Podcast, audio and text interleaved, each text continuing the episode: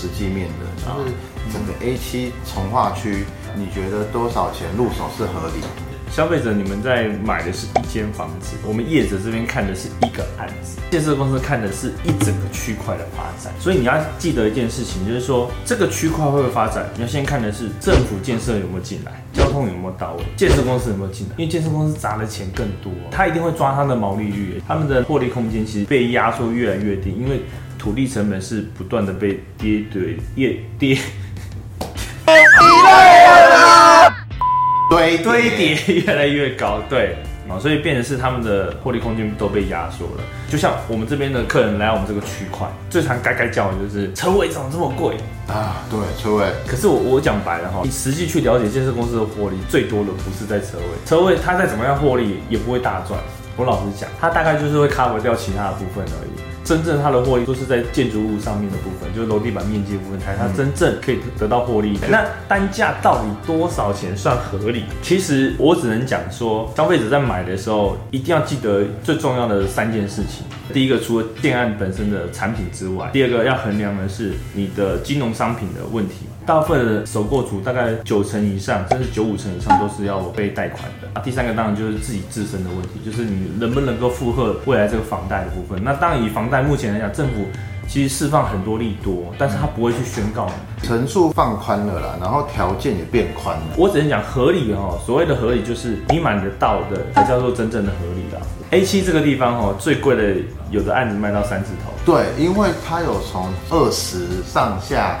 到三都有，其实这个面积很宽，可是这个区域也因为它的土地使用分区不同，取得到的土地价值也是不同。第一个先反映到它的建筑物本身的售价上面，这一定会。现在如果要买这边的一块地，大概都在六十万左右一平，所以你反映到它的建物成本，包括一些你想到的土地成本啊、开发成本啊，然后营管销成本啊，大概抓比较低一点两成，然后它四年才回收，一年只是回收五趴，这样来做计算的话。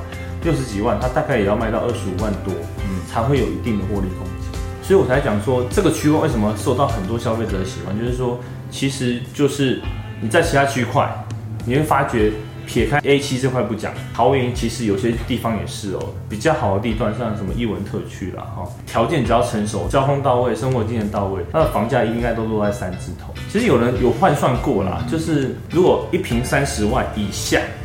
会是一些首购族会愿意进场，对，可以接受的空间。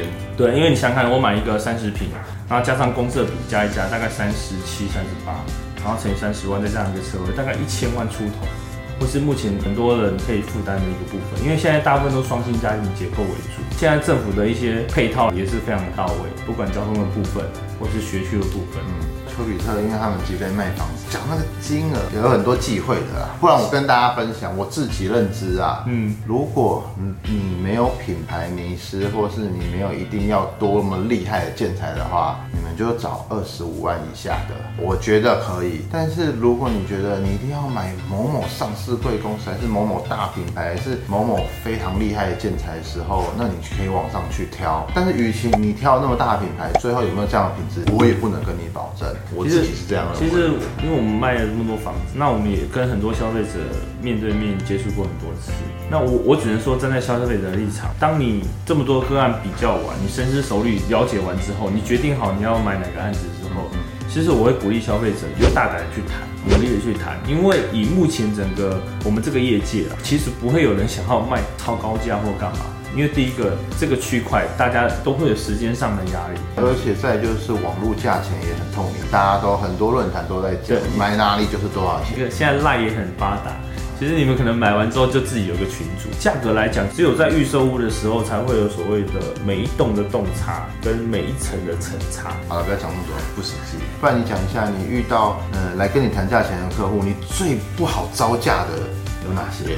最不好招架，当然就是他很想要买，啊，我也很想卖的那种类型。所以要展现诚意，是不是？要展现购买我之前有帮一对夫妻谈过啊，那一对夫妻就真的，就是他老婆真的怀孕，也就是已经结婚了，要移到这边去孕育下一代的一个原地了。所以那时候你就心里面就很想帮他买到这个房子。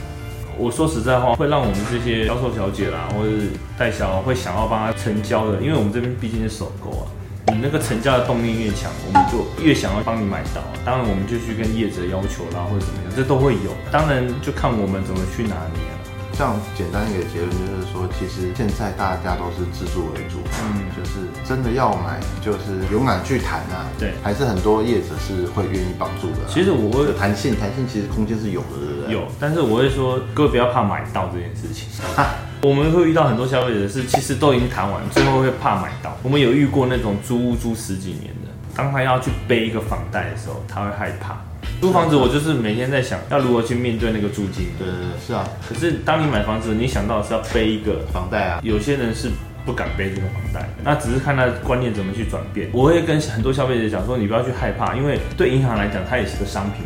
当你遇到，例如说工作有一些转换跑道的时候，对，可能会有空窗期一个月到两个月。我也很明白的去跟银行谈，银行讲白，他也是赚利息。其实我建议你 A 七还是抓二十五了，就看你地段，有的地段。不止品牌名字，你希望离捷运站近一点，相对就贵一点。嗯，那如果你想要它是一个不同的环境生活品质，那它价格就会稍微不一样。对，其实没有对错，我讲的合理哦。那到底合谁的理？合消费者的理，合建设公司的理，还是和谁的理？对对，所以很难去说哪个数字是对的。但我只是讲，你只要能够买得到，然后谈到相对便宜，不是绝对便宜，因为绝对买不到绝对便宜这件事情啊。那 A 七这区域未来的房价的涨跌，你怎么看？首购族两个特点，第一个我希望买到最便宜，第二个我买以后不能够跌，因为心会很痛，因为都是辛辛苦苦存的钱买来的。嗯，所以涨跌这件事情对大家来说是非常重要的一个课题。我只跟你讲不会跌。很简单哦，就是建设公司的地也是一块一块买，对，就是说它取得主意成本越后面越贵，所以你会发觉就是这个区块谁先进场，谁拿到的价格就会是最低的，包括建设公司也是，包括消费者也是。那目前 A 七从化区这个区块刚起步，最近开始会有一些大案进来，那价格还开始会有一些不一样，开始会拉抬了，对不对？对，首购族其实买这边其实不用担心一部分就是三字头是它的基本盘。当然，这个需要时间去验证啊。那时间也会证明我们所说的部分，因为我们防疫团走过这么多，跟消费者讲破嘴都没有用。客人当他买到之后，经过时间的酝酿之后，他才发觉哦，是真的有这样的一个变化。那我只能讲说，房子不会涨。会长的土地。嗯，好了，我觉得应该回归最原始买房子的初衷，就是毕竟我是买来住的。大家如果是自住的话，真的不要那么在意涨跌。但是如果是不会跌的话，大家心里面会比较安心。涨跌这种事情哈，它是会随着你的生活经验的成熟、产业的交通的动线，对，还有所有的。行业都进来，然后整体物流所谓的还是奖励多这两个字啊，因为它这个区域它所有的人流、金流都进来的时候，它会有一个基本盘的保障。对，基本上政府啊跟建设公司都有护盘的动作。对啊，那我们进入最后一个话题。对，你说 A 七这个区块其实很大，在区域分布上它的优势和劣势啊。目前整个 A 七从化区哈，政府的土地分区其实就很明确告诉消费者你要怎么选。A 七这个地方哈，文化一路这个地方哈，两边它定调是中业商业区，因为它未来希望跟产业专区做结合。对，好，所以如果消费者想要买生活机能，可能未来会比较丰富的，但是你不担心吵杂或商业行为的话，那你当然可以选择中心商业区。你要看一下土地规划分区就知道了，因为政府当时也会设定说，好，产业专区在中心，对，那旁边也要衔接着商业区，那你说要选择哪里比较好，就看个人了。像我们有些首购族的客人，他就是需要一个纯住的环境，希望公园多、绿地多，嗯，东西比较完整，社区发展比较 OK 的。所以说大致上分成两种，一个是比较靠近商业区，一个是纯住区。像如果有听过什么星巴克指数，你听过吗？我知道，我知道，只要有星巴克哈。哇，不得了！对对对，就像就像星巴克进来，就跟麦当劳指数一样啊。对对，就是你那个区块有麦当劳进来，有星巴克进来，其实他就是做好评估了，那就稳了。不然他们不会进来，因为他们都是国际财团。你就看嘛，A 八 A 九都有星巴克，等 A 七的星巴克进来，就代表这边开始稳。像中华物流，它在今年的二月底的时候就有公开招商，它这边要开始做它的大型商城，还有它饭店的部分。就是现阶段看起来好像没什么人，但这就是从化区的特性。你等到人都来了，车来了，钱来了，人口发。对，你会发觉价格也也就不同了。我们在接案子的时候，我们也很希望能接到一个哦，售后组很认同的产品。好，那我们今天 A 线话题大概谈论到这边。各位朋友，如果你有更多的问题想问或者想要探讨的话题，欢迎在底下留言。好了，那我们今天节目就到这边了。喜欢我们节目朋友，记得帮我们按赞、分享还有订阅。好，大家再见，拜拜。好，我们今天的播报就到这边，谢谢大家的收听。喜欢我们播报和喜欢我们节目的朋友们，记得订阅我们以及 YouTube 频道，或是加入三五先生赏屋脸书的讨论区，大家在那边可以良善的互动交流。大家再见，拜拜。